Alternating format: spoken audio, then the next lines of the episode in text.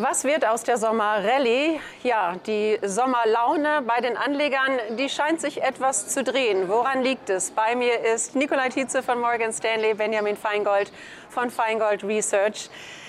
Woran kann es liegen? Ist es die Delta-Variante, die die neuen Corona-Sorgen nach oben bringt? Ist es die Inflation? Was glauben Sie, was spiegelt im Moment die doch etwas eingetrübte Stimmung äh, wider? Ja, ich äh, glaube, dass die Delta-Variante tatsächlich so eine Art Auslöser war für den Markt. Wir haben jetzt einen kleinen Dämpfer bekommen, man darf das auch nicht überbewerten. Wir bei Feingold Research haben ja schon, als wir die alten Hochs gesehen haben, beim DAX Rekordstände, ja eher etwas vorsichtig, sind wir etwas vorsichtiger geworden, haben in unseren Leserbriefen, in unseren Börsenbriefen gewarnt.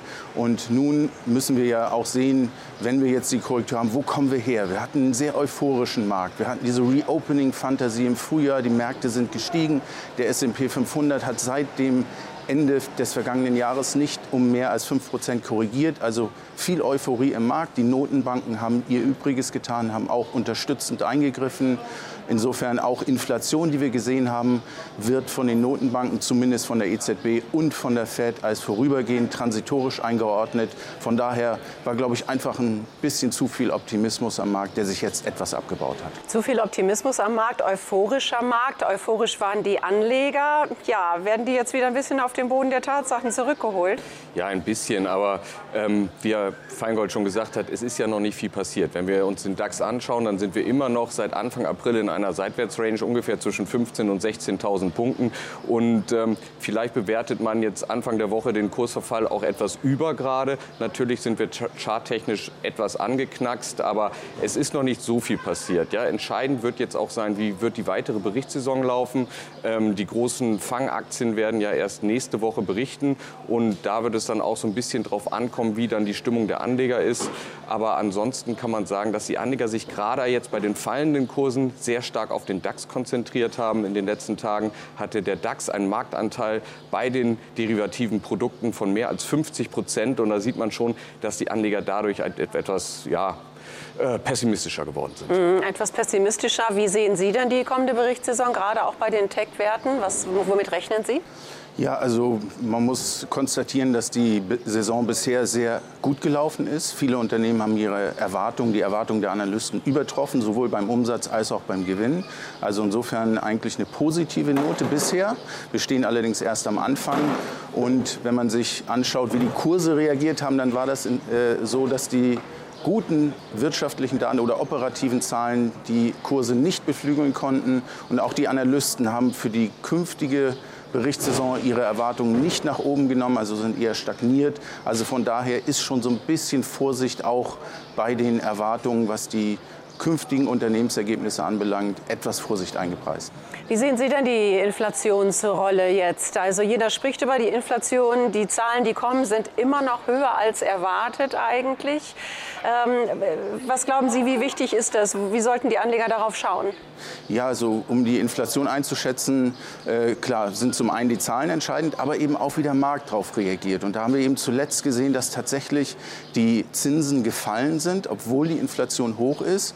Also die Erwartung der Anleger ist doch auch ein bisschen so, wie die FED das beschrieben hat. Naja, wir haben im Moment hohe Inflation, wir haben auch einen Nachholeffekt.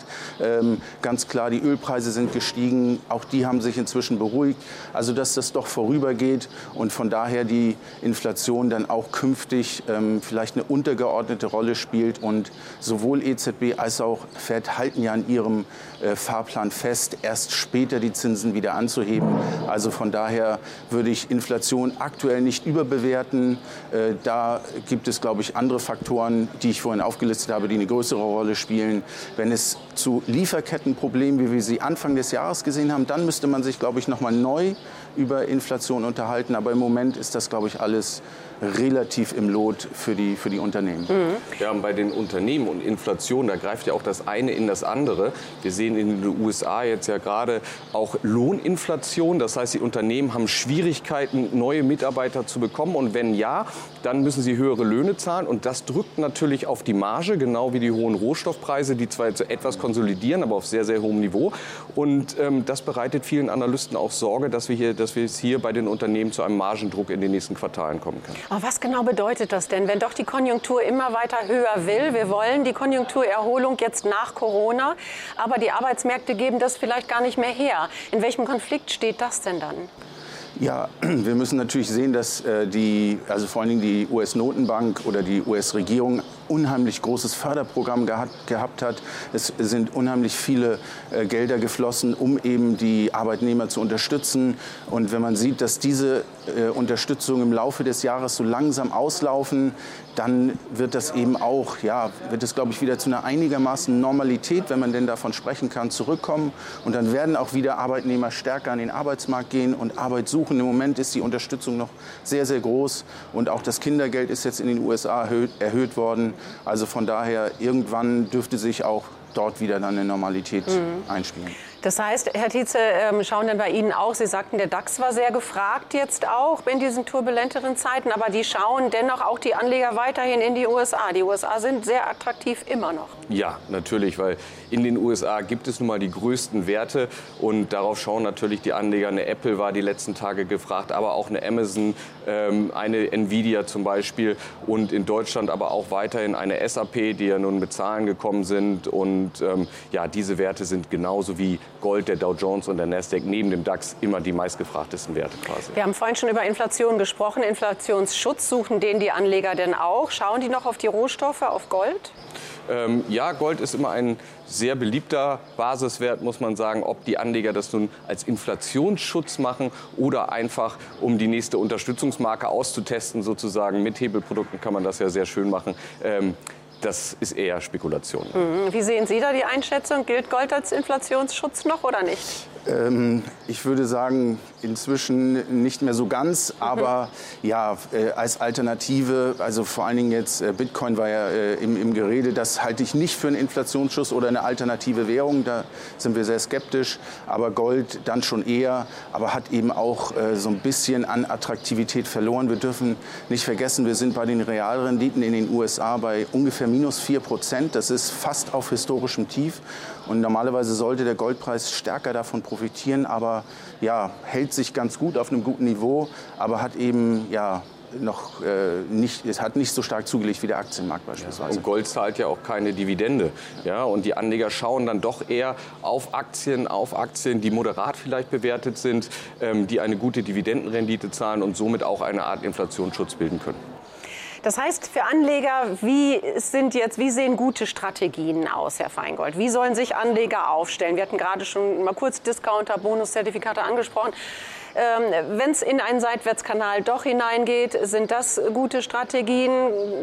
Was sollten Anleger machen? Ja, ich glaube, in der aktuellen Phase, wo wir sagen, ähm, ja, der Markt ist vielleicht ein bisschen überreizt, ähm, im Sommer könnte es doch den einen oder anderen Rücksetzer geben mit der entsprechenden Volatilität, dann bieten sich eben diese Seitwärtsprodukte an, mit denen ich eben einen Puffer nach unten aufbauen kann, aber eben doch an einer Stabilisierung, und das sehen wir ja im Moment, äh, des Marktes profitieren kann.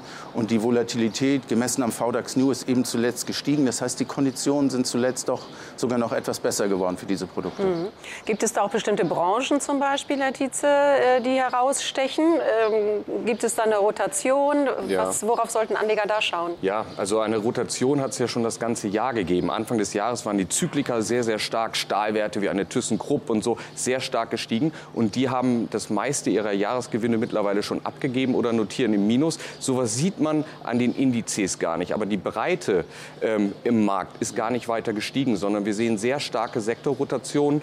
Ähm, unser Haus geht eher davon aus, dass man sich vielleicht etwas konservativer in den Sektoren positionieren sollte. Also hier eher so Gesundheitswesen zum Beispiel oder Consumer Stables, also Konsumwerte, ähm, die vielleicht etwas langweiliger sind, auch von der Volatilität her. Aber wenn der Markt mal ins Rutschen kommt, dann doch eher Stabilität im Depot bilden. Und auch mehr Risiko, also raus, weniger Risiko rein sozusagen? Ähm, ja, das kommt natürlich auf den einzelnen ja. Anleger drauf an. Ja, normalerweise ähm, sagen wir immer, lieber etwas weniger Risiko und dafür, ich sag mal, mit angezogener Handbremse, aber trotzdem am Markt dabei zu sein. Ähm, man muss nicht immer 100 Prozent investiert sein. Man kann auch mal eine Absicherung spielen. Man kann mit Diskontzertifikaten spielen. Gerade aber auch hier bei Papieren oder bei Basiswerten, die eine sehr hohe Volatilität haben, haben wir sehr attraktive Seitwärtsrenditen und ähm, das sich einfach mal anschauen. Und man muss ja nicht immer 30, 40 Prozent als Ziel haben wollen, sondern vielleicht reicht einfach auch mal in einem schwächeren Markt eine trotzdem positive